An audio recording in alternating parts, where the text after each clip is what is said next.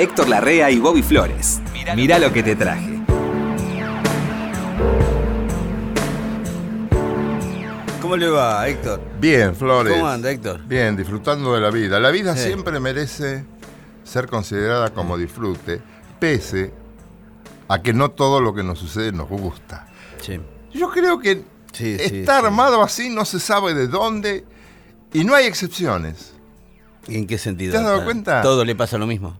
Que a todos, en, en- en diferentes medidas Sí. y en diferentes tiempos y proporciones, pero les pasa lo mismo. Sí. Vale para el pobre, para el rico, para el del centro, para el del medio, Sí. para el culto, para, para el que no es culto, para el, el que estudia mucho, el que no estudia. Así Sí. todos dentro de nuestras esferas personales. Parece que anduviéramos por andariveles propios, individuales y en algún punto sociales. Pero la soledad es individual.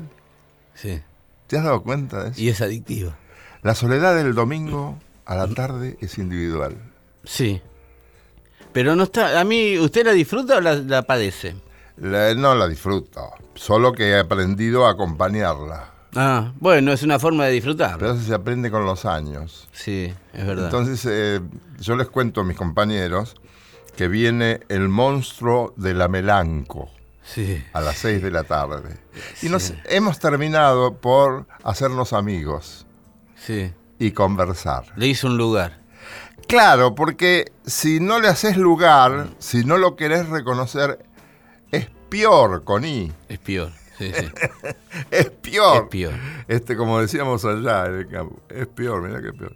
Yo creo que con las adversidades hay que hacerse, no digo amigos, pero No, no. compañeros de ruta, porque de todas maneras por un tiempo te van a acompañar. Sí, también está ese viejo, ese viejo proverbio de no sé dónde, más popular que de otra cosa, que es lo que no te mata te fortalece. Sí.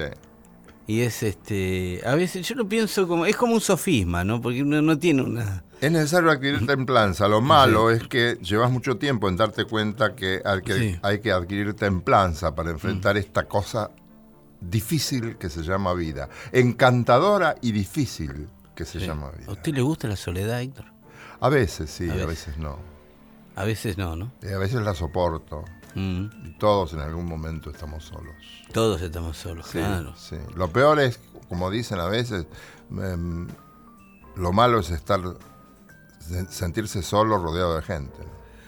Bueno, Fontana Rosa decía, estar solo no es nada, lo malo es darse cuenta. Sí. Bueno, pero también la soledad puede ser tu compañera. Pero eh, vinimos para otra cosa. Sí, para no sentirnos solos, Héctor. Para- Hoy vamos a estar menos solos que nunca. Así hemos es. traído, de acuerdo con Bobby, a Cortázar. Hemos, hemos debatido un poco este cuento leído por... Yo creo que es el escritor que mejor lee su obra, sin despreciar a nadie. Sí. En un determinado momento le piden a Julio Cortázar, eh, eh, Héctor Janovert. ¿Te acordás de Héctor, Héctor Janovert? Janovert, Creo sí, que fue sí. director de la Biblioteca Nacional en un momento. Janover, sí, sí. Tenía la librería ahí, gran librero, escritor, de sí. alma. Este, tenía la librería ahí en la calle Las Heras. Mm. Y le encarga a Cortázar, hacen un contrato, ¿no? Para que Cortázar grabe un disco, porque Janover publicó toda una serie de, de CD que se llama, me parece que fueron, este, Me acuerdo, sí. no, sé- no sé si fueron vinilo. No sé, también. No sé, no yo no me acuerdo. No creo, ¿eh? Por la época no creo. Pero este, se llaman Borges por el mismo, Cortázar por el mismo, fulano por el mismo. Sí, sí. Se hizo un contrato, le consiguió un grabador, le mandó el grabador para grabar en siete y medio para que él con toda comodidad. Ah, ¿esto no se hizo en un estudio? No, no, no, no, lo hizo En la casa. Cortázar en la casa. Qué bueno. Ah, yo pensé que los había llevado a un estudio. Y no, armado- ¿cómo lo llevas a Cortázar? Claro, eso, estudio? bueno, bueno, sí, sí. Vos sos llano, pero ¿cómo le decís a Cortázar? Mirá, Uh, bueno. eh, Julio, me venía un... ¿Qué sé Sí. yo? ¿Te corres el riesgo que te diga No, que pero está- yo tengo un amigo que lo cruzó sentado a, a Cortázar al lado del bar en, en una librería, en el bar de al lado de una librería. Ah, sí. Una vez que vino en el año 80, por ahí, una Por de las vino. últimas veces. Y, y nada, y se armó todo, o sea, la gente empezó a entrar. Sí, Se le corrió la bola, estaba Cortázar sentado y tomando un café no sé con quién. Y estuvieron como hasta las 10 de la noche ahí de, de- de gran charla con Cortázar. Sí, sí. Por eso digo, no era un tipo muy, este, no era un huraño. No, pero además hay que tener en cuenta que eso sucedió de casualidad, Sí. intempestivamente. Intempestivamente. Hay que ver si pensándolo. No, claro, capaz que sí. De, de todas maneras, yo estoy hablando sin conocer al Mm. protagonista, ¿eh? ¿No lo conocía Cortázar? No. Esto se grabó en París en febrero de 1970. Hizo fotos Debo- Débora Janover y fue director, fue director, mejor dicho, de la colección Héctor. Héctor. Llanover. Acá hay un tema que hemos hablado personalmente y fuera de micrófono, que es el cuento llamado Torito, Que Cortázar escribe en la mitad de los 50. Él confiesa que no conoció a Justo Suárez, al que llamaban Torito de Mataderos. Fue Boxeador. el primer ídolo deportivo argentino. Boxeador, para los que no saben, claro. Boxeador que escala todos los niveles de la fama. No fue campeón. No, escaló niveles de la fama increíbles, la, Mm. Sí. la- la gente lo seguía porque era un boxeador desordenado, según dicen los entendidos, Mm. pero mm, que iba al frente. A mí particularmente no me gusta el boxeo, Mm. pero sí me gusta este cuento y siento un gran respeto por esta gente. por el- Cortázar le gustaba mucho el a boxeo. Cortázar le gustaba mucho. el. Sí, sí, Sí, tiene sí. cuentos así, muy memo- La noche de mantequilla. Sí, sí, sí. sí. Cuento de Cortázar, que es la- eh, algo que sucede la noche de la pelea Mantequilla-Monzón, que es el... lo- el cuento no tiene nada que ver con la pelea, digamos, pero la situación era en eh, la noche de esa pelea. ¿Sabes cuántos hermanos tenía el Torito de Mataderos? No. 24. Él no era el número 25, pero estaba dentro de los 25 hermanos, una familia muy pobre. Todos juntos vivían. No lo sé, pero era una familia muy humilde y él, lo que pasó con muchos otros, no solamente este, deportistas, sino también artistas y, y gente de otros rubros, ganan mucho, mucho, mucho, mucho dinero, ropa cara, ropa cara, ropa cara, autos importantes, eh, una mujer que aparentemente los ama y de pronto esa fama baja, concluye eh, abruptamente casi siempre esa carrera, o más rápido de lo que el protagonista quisiera, y empieza a perder todo. Gatica. Gatica. La historia de Gatica. La historia de. Este muchacho, igual que Gatica, consumía la ropa más cara que ve en el mercado. Justo Suárez. El coche Graham, eh, Justo Suárez, el torito de Matadero. Torito. Un Graham Page, le hicieron un tango que cantó Charlo. Un tango de música más linda que letra. Este, pero tampoco tuvo trascendencia, pero él vivió todo eso como un logro extraordinario que le pareció que era para siempre. Y Ah, contrae, él nació en el, en el 9 y muere en el 38, vivió 29 años. El torito de Matadero. ¿No llegó a los 30 el Torito? No llegó a los 30 torito. Contrajo tuberculosis. Sí. Que en Sí, ese sí, sí, momento no, no había nada para combatirla. Y eran pestes que corrían de casa en casa, eran, eran, eran pestes así que... ¿no? Y claro, era bravo. Yo, yo he tenido amigos de, de la infancia que en mi infancia, en los primeros años de mi adolescencia, Sí. uno de ellos murió por tuberculosis y otro se recuperó. En aquel antes, en los años 30, iban mucho a Córdoba por el buen aire. Por el buen. Entonces, por ejemplo, eh, Francisco Luis Bernardes logró recuperarse. Eh, tuvo una recidiva de Allá en. Córdoba. Ah, en Córdoba, en la calera creo que fue. Este muchacho no, este muchacho fue a un hospital en Cosquín, porque es muy buen aire, según dice. Ah. Sí, sí, sí. La naturaleza provee de un buen aire. Sí, sí. Entonces, este muchacho, eh, mm, Bernardes, Sí. eh, eh, fue, estuvo internado allí. Se recupera y vuelve. Tiene una recidiva, vuelve. Y escribe, esto me lo contaba todo él en su casa un día que le hicimos una nota. Y allí escribe el famoso poema Soneto, que es eh, el- los versos para Laura. Yo le digo, pero ¿cómo usted, que no sabía si iba a salir de ahí, que podía morir por el problema de la tuberculosis, hablaba de un amor y hablaba del futuro y hablaba de la vida. Él me mira por encima de los anteojos, levanta la cabeza porque estaba dedicándome un libro y me dice, bueno, soy un hombre de fe, ¿no? ¿Sabes que me quedó para toda la vida eso? Sí, claro. Bueno, el torito de Mataderos, desgraciadamente, muere enfermo en Córdoba. Pobre. Muere enfermo y pobre, ¿no? Muy pobre. La mujer lo dejó, bueno, todo eso. Lo limpiaron. Sí, sí, sí, pobre, pobre. Eh, lo que más me impresiona de este cuento que he escuchado mil veces, dicho por Cortázar, es cómo te describe eso. Es un soliloquio. Sí. Habla en primera persona como si fuera él el torito de matadero. Internado, ¿no? ¿Eh? Está internado. Está internado. Y tiene mucha sutileza, mucha entrelínea. Por ejemplo, Sí. al final dice, meta a dormir nomás, qué lindo sería, meta a dormir nomás, meta a dormir nomás. Así termina. Lo que espera es la muerte, Sí. que es lo único que podía sacarlo de esos sueños. Y comenta que la hermanita, que es la monja, muchos se confunden, cree que una hermana lo cuidaba. Cuando él dice la hermanita, No, no, claro, la hermanita de la monja, es enfermera. una religiosa. Yo veo el hospital, veo las camas. Me filmó una película Cortázar en este relato. Tan bien hecho está. Vamos a escuchar a qué. Vamos, ¿Qué vamos a a escuchar escuchar? a Julio Cortázar en Torito, un cuento del libro Final del Juego. ¿Qué le vas a hacer, ñato? Cuando estás abajo todos te fajan. Todos, che, hasta el más maula. Te sacuden contra las sogas, te encajan la viaba. Anda, anda, que venís con consuelos vos. Te conozco, mascarita. Cada vez que pienso en eso, salí de ahí, salí. Vos te crees que yo me desespero. Lo que pasa es que no doy más aquí tumbado todo el día. Pucha, que son largas las noches de invierno. ¿Te acordás del pibe del almacén como lo cantaba? Pucha, que son largas. Y es así, ñato, más largas que esperanza de pobre. Fíjate que yo a la noche casi no la conozco. Y venir a encontrarla ahora, siempre a la cama temprano, a las nueve o a las diez. El patrón me decía, pibe, andate al sobre, mañana hay que meterle duro y parejo. Una noche que me le escapaba era una casualidad. El patrón, y ahora todo el tiempo así, mirando el techo. Ahí tenés otra cosa que no sé hacer, mirar para arriba.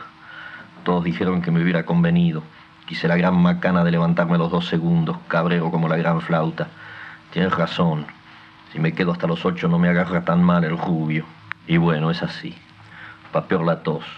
Después te vienen con el jarabe y los pinchazos.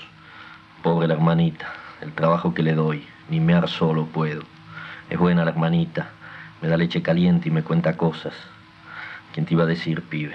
El patrón me llamaba siempre pibe. Dale a perca, pibe. A la cocina, pibe. Cuando peleé con el negro en Nueva York, el patrón andaba preocupado. Yo lo juné en el hotel antes de salir. Los fajas en seis room, pibe. Pero fumaba como loco. El negro, ¿cómo se llamaba el negrito? Flores o algo así. Duro de pelar, che. Un estilo lindo, me sacaba distancia vuelta a vuelta. Aperca, pibe, metele aperca. Tenía razón el trompa. Al tercero se me vino abajo como un trapo. Amarillo el negro. Flores, creo, algo así. Mira cómo uno se ensarta. Al principio me pareció que el rubio iba a ser más fácil. Lo que es la confianza, ñato. Me barajó de una piña que te la debo. Me agarró en frío el maula. Pobre patrón. No quería creer con qué bronca me levanté. Ni sentía las piernas, me lo quería comer ahí nomás. Mala suerte, pibe. Todo el mundo cobra la final. La noche del Tani. ¿Te acordás, pobre Tani? Qué viaba. Se veía que el Tani estaba de vuelta. Guapo el indio, me sacudía con todo. Dale que va, arriba, abajo. No me hacía nada, pobre Tani. Y eso que cuando lo fui a saludar al rincón, me dolía bastante la cara. Al fin y al cabo, me arrimó una buena leñada. Pobre Tani, vos sabés que me miró. Yo le puse el guante en la cabeza y me reía de contento. No me quería reír, te imaginas que no era de él, pobre pibe. Me miró apenas, pero me hizo no sé qué. Todos me agarraban, pibe lindo, pibe macho, a criollo. Y el Tani quieto entre los de él, más chatos que cinco de queso. Pobre Tani, ¿por qué me acuerdo de él? Decime un poco. A lo mejor yo lo miré así al rubio esa noche. Qué sé yo, para acordarme estaba. Qué viaba, hermano. Ahora no vas a andar disimulando, te fajó y se acabó. Lo malo que yo no quería creer. Estaba acostado en el hotel y el patrón fumaba y fumaba. Casi no había luz. Me acuerdo que hacía calor. Después me pusieron hielo. Fíjate un poco, yo con hielo.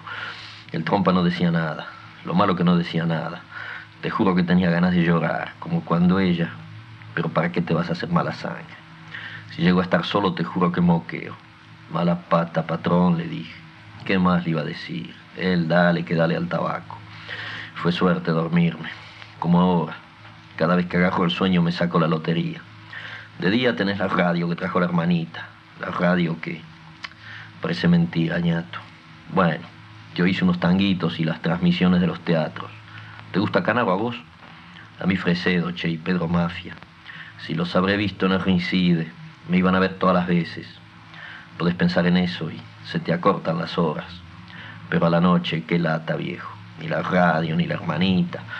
En una de esas te agarra la tos y dale que dale, y por ahí uno de otra cama se rechifla y te pega un grito. Pensar que antes. Fíjate que ahora me cabreo más que antes. En los diarios salía que yo de pibe los peleaba a los carreros en la quema.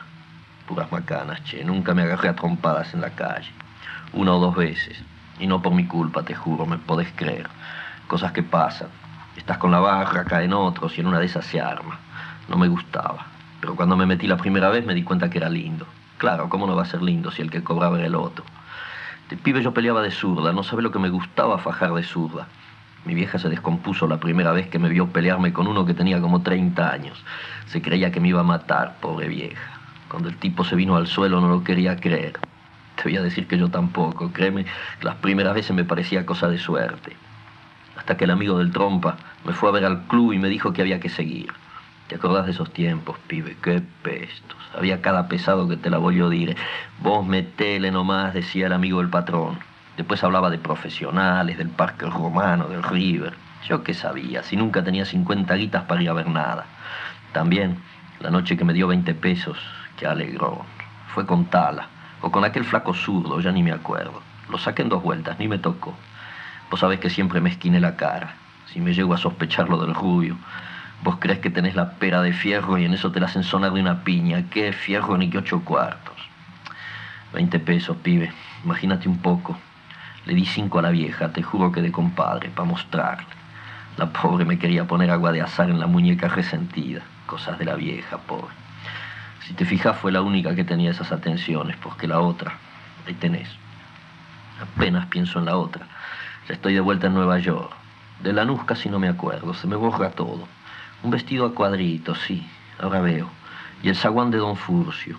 Y también las mateadas. Cómo me tenían en esa casa. Los pibes se juntaban a mirarme por la reja. Y ella siempre pegando algún recorte de crítica o de última hora en el álbum que había empezado. O me mostraba las fotos del gráfico. Vos nunca te viste en foto. Te hace impresión la primera vez. Vos pensás, pero ese soy yo con esa cara. Después te das cuenta que la foto es linda, casi siempre sos vos que estás fajando, o al final, con el brazo levantado. Yo venía con mi gran paige, imagínate, me empilchaba para ir a verla, y el barrio se alborotaba. Era lindo matear en el patio, y todos me preguntaban qué sé yo, cuánta cosa. Yo a veces no podía creer que era cierto. De noche, antes de dormirme, me decía que estaba soñando. Cuando le compré el terreno a la vieja, Qué barullo que hacían todos. El trompa era el único que se quedaba tranquilo. Hacé bien, pibe, decía, y dale al tabaco. Me parece estarlo viendo la primera vez, en el club de la calle Lima. No, era en Chacabuco, espera que no me acuerdo. Pero si era en Lima y feliz, ¿no te acordás del vestuario, todo de verde, con más mugre? Esa noche el entrenador me presentó al patrón. Resultaba que eran amigos. Cuando me dijo el nombre casi me agarro las sogas. Apenas lo vi que me miraba, yo pensé, Vino para verme pelear. Y cuando el entrenador me lo presentó me quería morir. Él no me había dicho nunca nada, de puro rana. Hizo bien, así yo iba subiendo despacio, sin engolosinarme, como el pobre zurdito, que lo llevaron a River en un año y en dos meses se vino abajo que daba miedo. En ese entonces no era macana, pibe. Te venía cada tano de Italia, cada gallego que te daba miedo, y no te digo nada de los rubios. Claro que a veces la gozabas, como la vez del príncipe. Eso fue un plato, te juro. El príncipe en el rincide y el patrón que me dice en el camarín, no te andes con vueltas, no te vayas a dejar vistiar, que para eso los Johnny son una luz. Y te acordás que decían que era el campeón de Inglaterra o qué sé yo qué cosa. Pobre rubio, lindo pibe. Me daba no sé qué cuando nos saludamos. El tipo chamulló una cosa que andé a entenderle y parecía que te iba a salir a pelear con galera.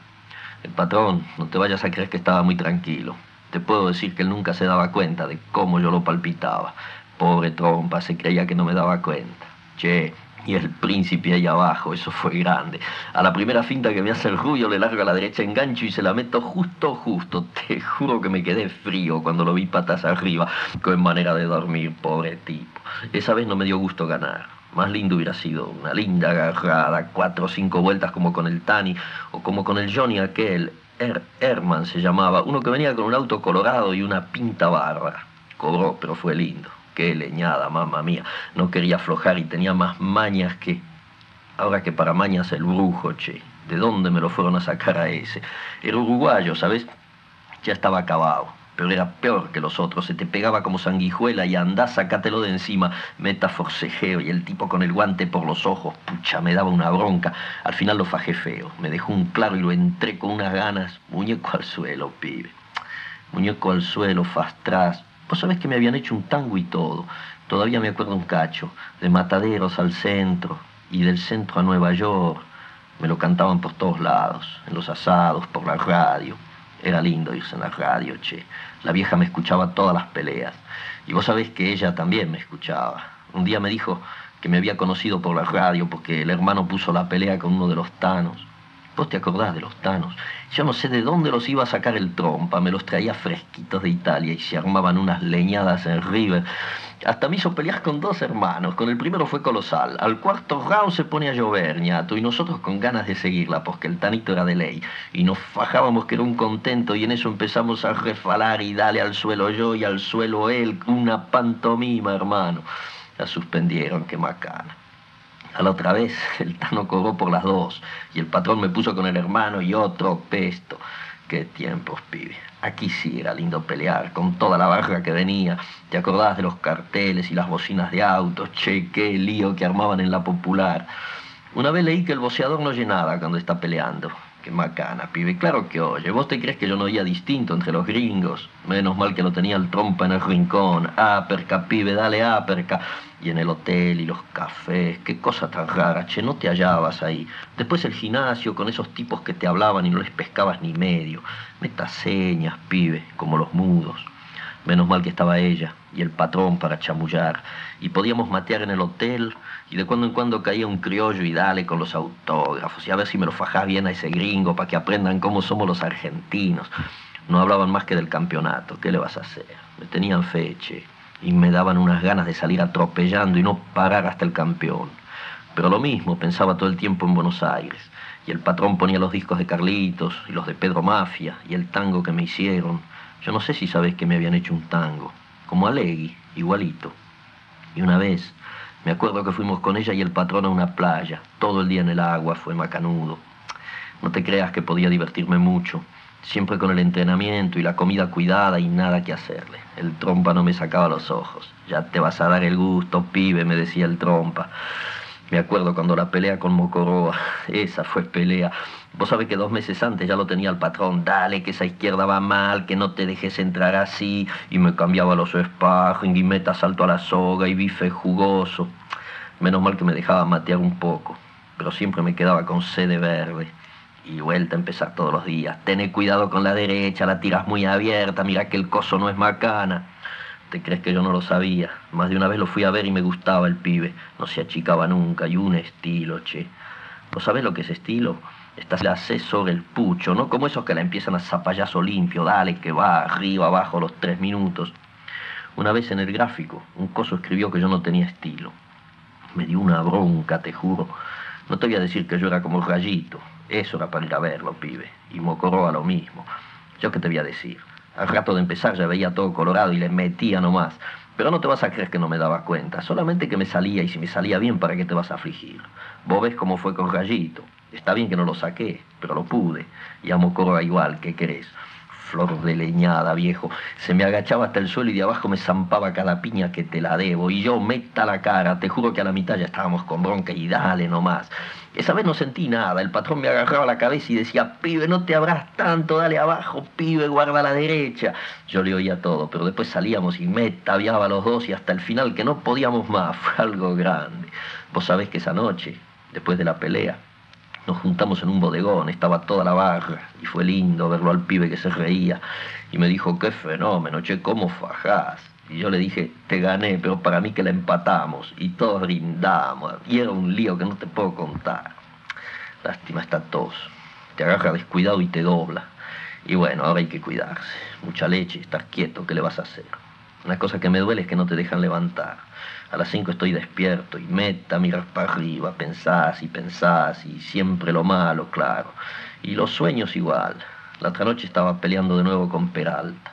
¿Por qué justo tengo que venir a invocarla en esa pelea? Pensá lo que fue, pibe, mejor no acordarse.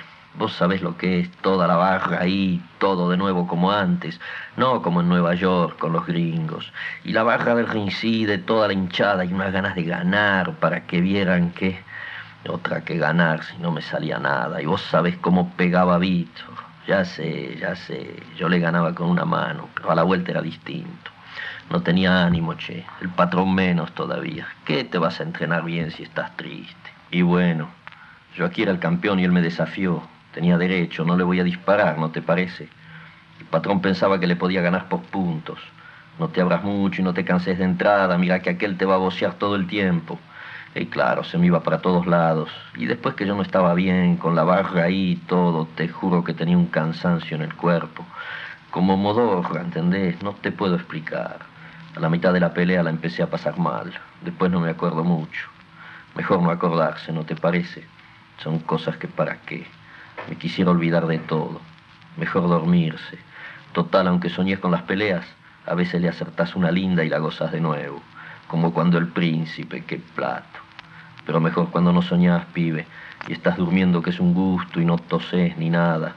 Meta a dormir nomás toda la noche. Dale que dale. Ese final, ese meta a dormir nomás toda la noche, dale que dale, después que te cuenta que los sueños lo, lo atormentan. Ese es tremendo. ese final. No quisimos poner ningún fondo, No. aunque lo hemos conversado con, Con con el amigo Jiménez, porque mm, está tan bien dicho. Y Y es el así. sonido elegido por Cortázar. Si Cortázar hubiese querido, le hubiera puesto algo, tenía discos. Hubiera dicho, póngale un fondo. Tenía, tenía discos. eh. Espero que les haya gustado.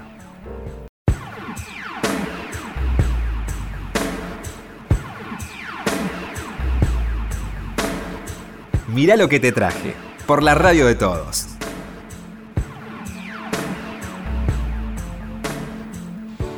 Ay, mi querido Titor. ¿Cómo La anda, verdad Flores? que, mire, a mí yo no sé si será la edad, usted me dirá un día, pero a mí se me anuda el esófago cada vez más seguido. ¿Por qué? Porque me- escucho cosas así que me que ya las vi.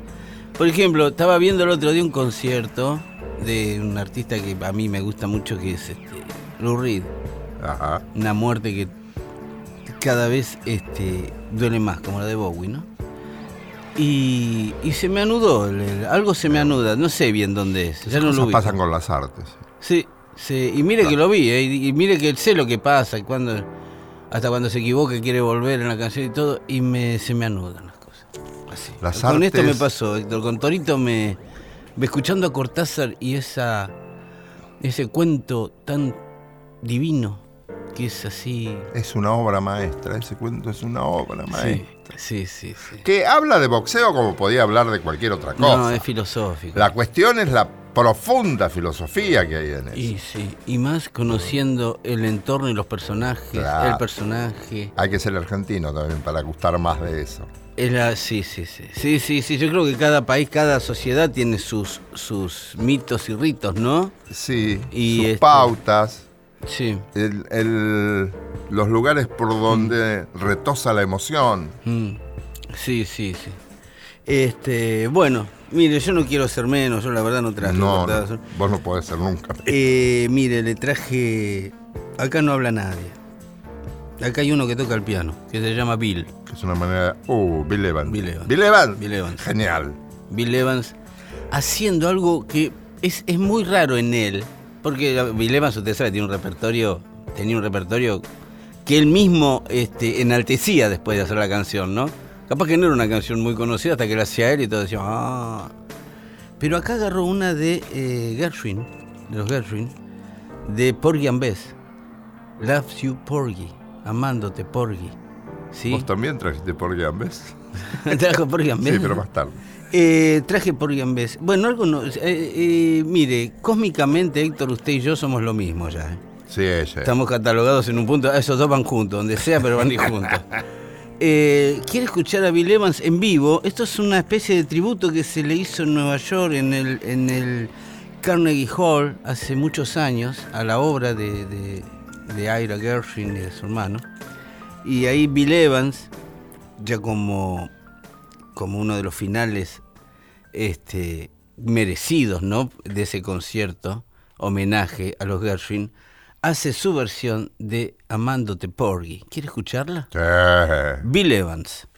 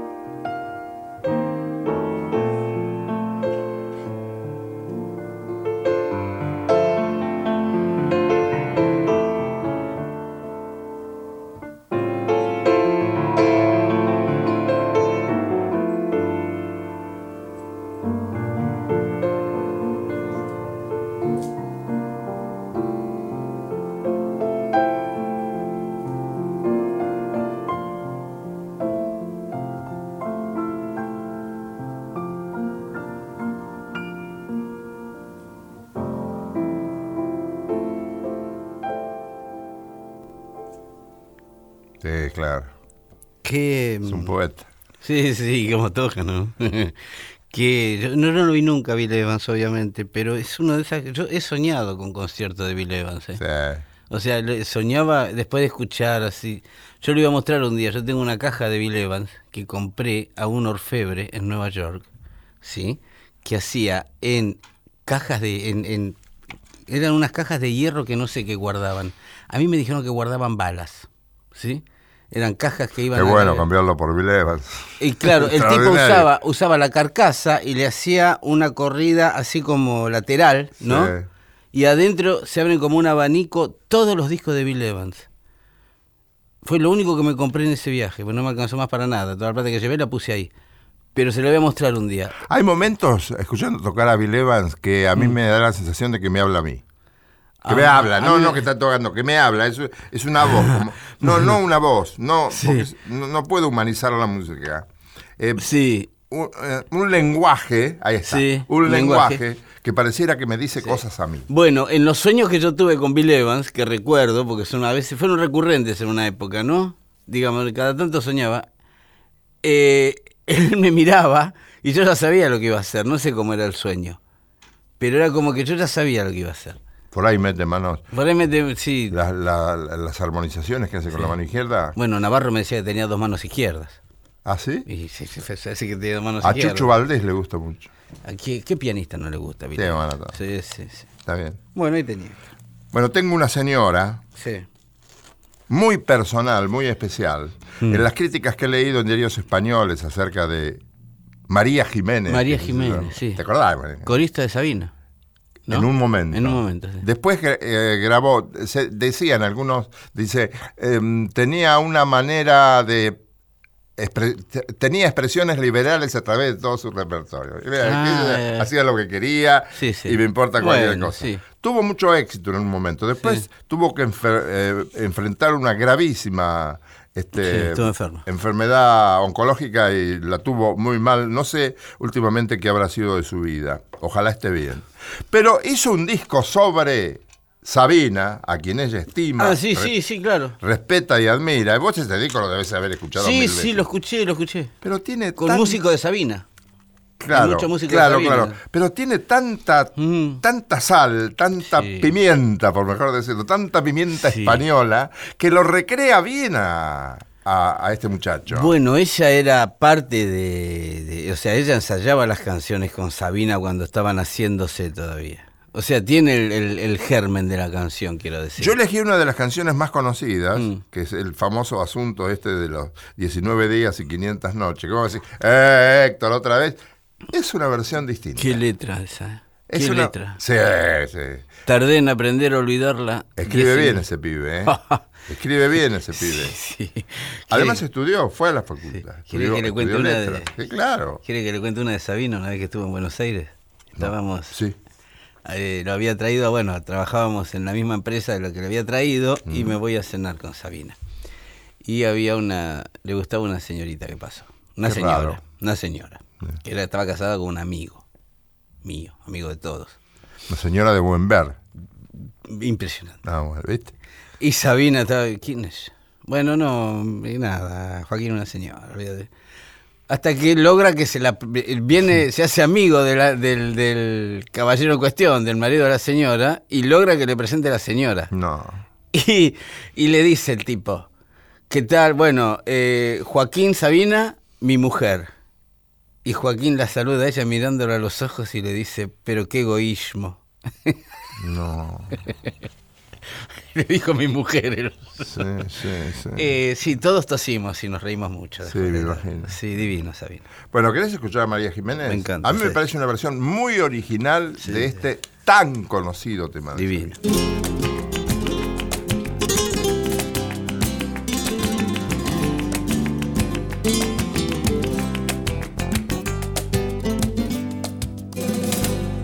Nuestro duró lo que duran dos peces de hielo en un whisky on the.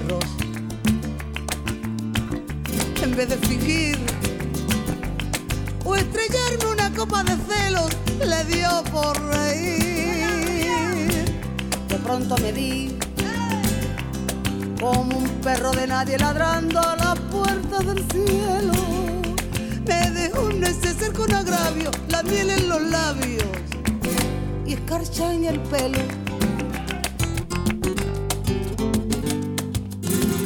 Tenían razón. Mis amantes en eso de que antes el malo era yo. Con una excepción.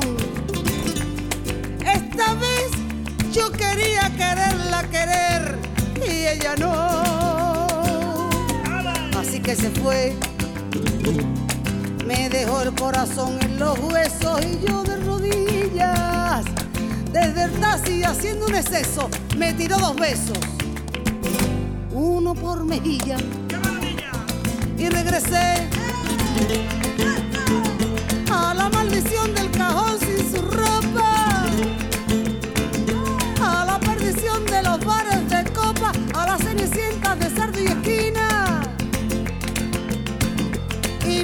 esas ventas del fino laína, pagando las cuentas de gente sin alma que pierde la calma con la cocaína.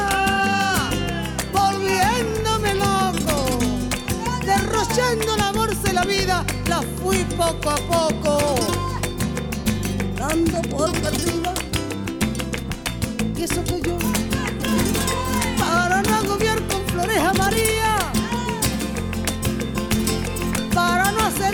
Con mi ontología de sábanas frías y alcobas vacías, para no comprarla con bisutería ni ser el fantoche que va en romería con la cofradía del santo reproche. Tanto la quería que tardé en aprender a olvidarla 19 días y 500 noches.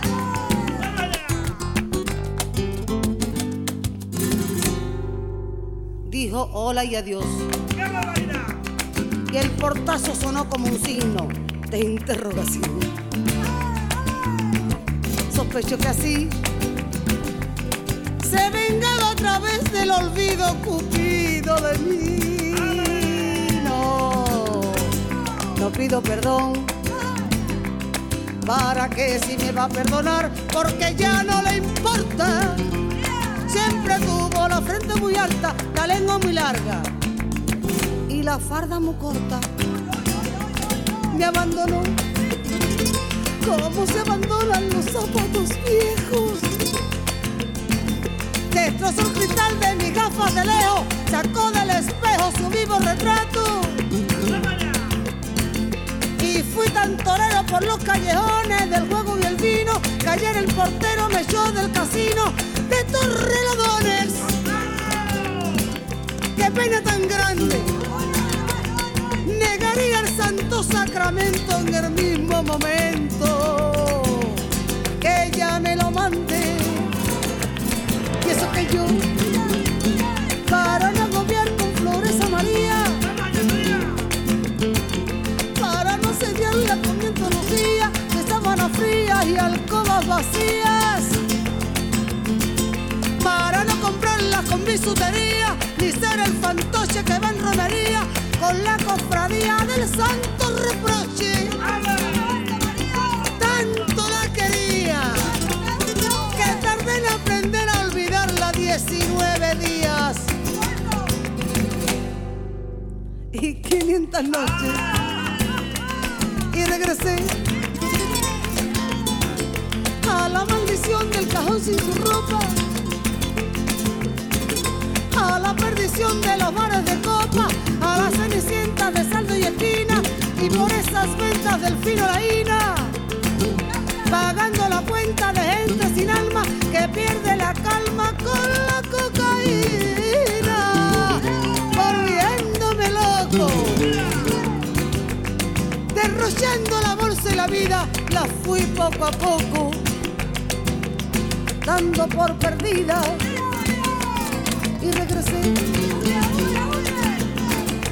a la maldición del cajón sin su ropa, a la perdición de los Qué creatividad, ¿eh? ¿Qué de palabras Digo, tiene? Sabina, ¿no? Sí, ¿qué, qué de palabras usa? Sí, sí, sí. No, además tiene, es muy talentoso. Sí. Estudió lengua romántica él, en la facultad. Ah, sí. no, estudió a fondo. Y le gusta. Tiene base. Aparte de estudiarle, se ve que le Sí, gusta. Sí, sí, sí, sí, le gusta, le gusta. Bueno, yo lo que noto ahora con las nuevas generaciones, que no es ni mejor ni peor, es otra cosa, es que tienen un vocabulario mucho más limitado que las generaciones anteriores. ¿Sí? Sí, Héctor. Sí, Héctor. Te manejan muchas menos palabras. Tienen más conceptos quizás, pero ¿Pero menos a quién te referís? ¿A la gente en general? a los chicos, ¿A los a los- chicos? sí, sí. Ah, sí. Sí, sí, tienen más conceptos quizás que uno, o sea, son más abarcativos, pero son este, menos minuciosos. Por ahí escucho conceptos que me asombran por lo buenos, por ahí, Sí. ¿no? Ahora pídale que se lo expliquen. Y nos faltan... no sé, ¿Cómo? Nunca El otro día estaba escuchando una- un tipo que estaba...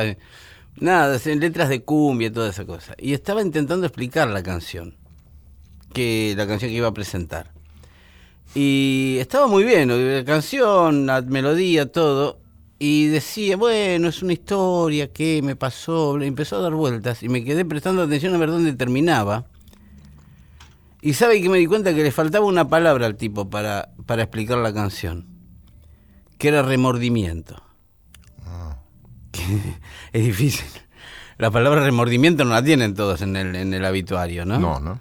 Y el tipo si hubiera dicho, no, bueno, es una canción sobre el remordimiento, uno entendía perfectamente, claro, pero llegue a eso desde otro lado. Eh, claro. Eh, bueno, hemos puesto la vara alta hoy, usted, Héctor, con lo de Cortázar, Torito, ese Torito, que, eh, ¿sabe qué pasa? Escuchando eso que puso, todos somos Torito. Todos podemos ser en algún momento Torito. Quizás todos somos en algún momento Torito, ¿no? Tipo que estáis solo, en el hospital, recordando lo que fue, ¿no? Bueno. Entonces yo no quiero... Qué momento. Sí, sí. Eh, Gilberto Gil, brasilero, ministro de Cultura de Lula, en la primera este, presidencia de Lula. ¿sí? Un tipo que hizo mucho por la cultura de Brasil. Se llevó shows brasileros enteros a Europa este, con el presupuesto que le daba el Ministerio de Cultura y este, divulgó la cultura brasilera en lugares donde jamás habían escuchado música brasilera y hoy la música brasilera en esos lugares vende miles de discos. ¿Me explico? O sea, un tipo que sabe lo que quiere. Gilberto Gil. Junto a Milton Nascimento. Milton, que también es un tipo que, contrariamente a lo que hacía Gilberto, Milton agarraba repertorios extranjeros y los metía dentro de la cultura brasilera. ¿sí? Milton ha hecho temas de, de Fito Páez, de Charlie, de Gershwin, de un montón de autores de otros lugares, que al, al- ser transmitidos por él al pueblo brasilero, el pueblo los recibía este, de una manera más fácil de, de digerir, ¿no? ¿Me explico? Bueno, Gilberto y Milton se juntan y hacen una canción. ¿Sabe de quién? De John Lennon, Ajá. nada menos. Así que le traje, Héctor, Imagine, una de las canciones más pacifistas de la historia. Es la gran canción. Es, es la más famosa. Digo, por lo menos la más difundida, la que está en los pósteres, la que está en las Es la más versionada también. tarjetas. Es la más versionada de John Lennon. Tiene miles de versiones en todos los idiomas. Por eso digo. Eh, Imagine, Gilberto, Gil y Milton Nascimento. ¿Interesa? Dale, claro. Vamos.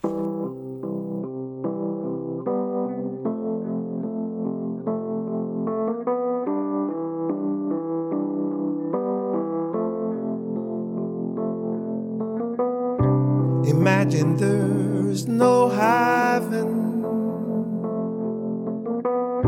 It's easy if you try.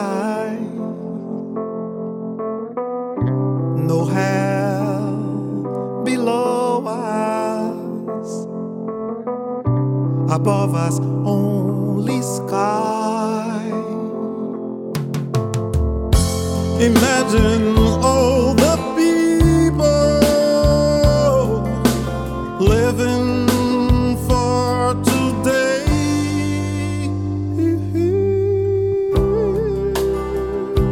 Imagine there's no countries. It isn't hard to do. nothing to kill or die for, and no religion to wear. Imagine all the people living life in peace. Ooh, you may say.